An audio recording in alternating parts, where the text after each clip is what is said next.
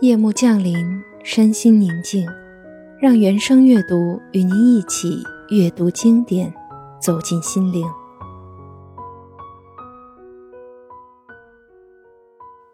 今天，让我们继续读人一生要读的经典第三篇《银杏》。郭沫若，银杏，我思念你。我不知道你为什么又叫公孙树，但一般人叫你是白果，那是容易了解的。我知道你的特征，并不专在乎你有着和杏相仿的果实，核皮是纯白如银，核仁是富有营养，这不用说，已经足以为你的特征了。但一般人并不知道，你是有花植物中最古的先进。你的花粉和胚珠具有着动物般的性态，你是完全由人力保存下来的奇珍。自然界中已经是不能有你的存在了，但你依然挺立着，在太空中高唱着人间胜利的凯歌。你这东方的圣者，你这中国人文的有生命的纪念塔，你是只有中国才有呀，一般人似乎也并不知道。我到过日本，日本也有你，可你分别是日本的华侨，你侨居在日本，大约已有中国的文化侨居在日本。那样的久远了吧？你是真应该成为中国的国树的呀！我是喜欢你，我特别的喜欢你，但也并不是因为你是中国的特产，我才是特别的喜欢，是因为你美，你真，你善，你的竹竿是多么的端直，你的枝条。是多么的蓬勃，你那折扇形的叶片是多么的清脆，多么的莹洁，多么的精巧呀！在暑天，你为多少的庙宇戴上了巍峨的云冠，你也为多少的劳苦人撑出了清凉的华盖。梧桐虽有你的端直。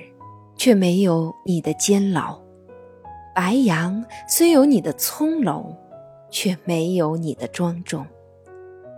熏风会妩媚你，群鸟时来为你欢歌。上帝百神，假如有上帝百神，我相信每当皓月流空，他们会在你脚下来聚会。秋天到来。蝴蝶已经死了的时候，你的毕业要翻成金黄，而且又会飞出满园的蝴蝶。你不是一位巧妙的魔术师吗？但你丝毫也没有令人眼鼻的那种江湖气息。当你那摆脱了一切，你那茶鸭的枝干挺撑在太空中的时候。你对于寒风霜雪毫不避意，那是多么嶙峋而又洒脱呀！恐怕自有佛法以来，便不曾产生过像你这样的高僧。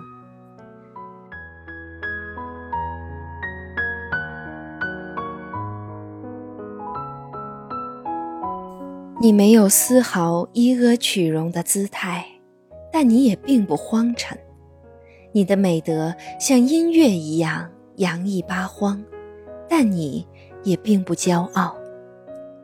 你的名讳似乎就是超然，你超在乎一切的草木之上，你超在乎一切之上，但你并不隐遁。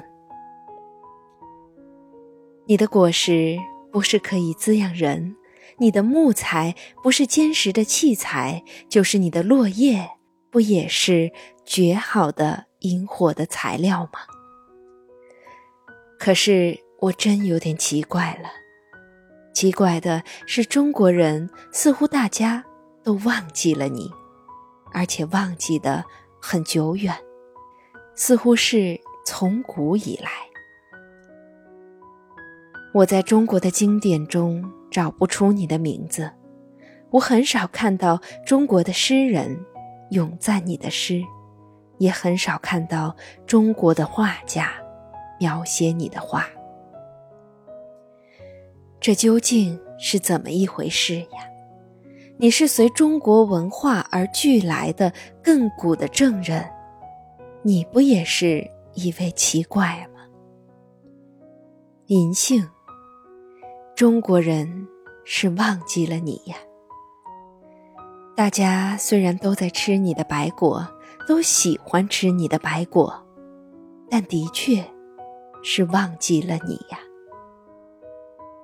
世间上也尽有不便书卖的人，但把你忘记的这样普遍、这样久远的例子，从来也不曾有。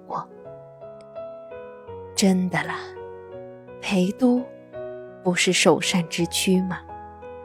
但我就很少看见你的影子。为什么遍街都是杨槐，满园都是优加梨树呢？我是怎样的思念你呀，银杏！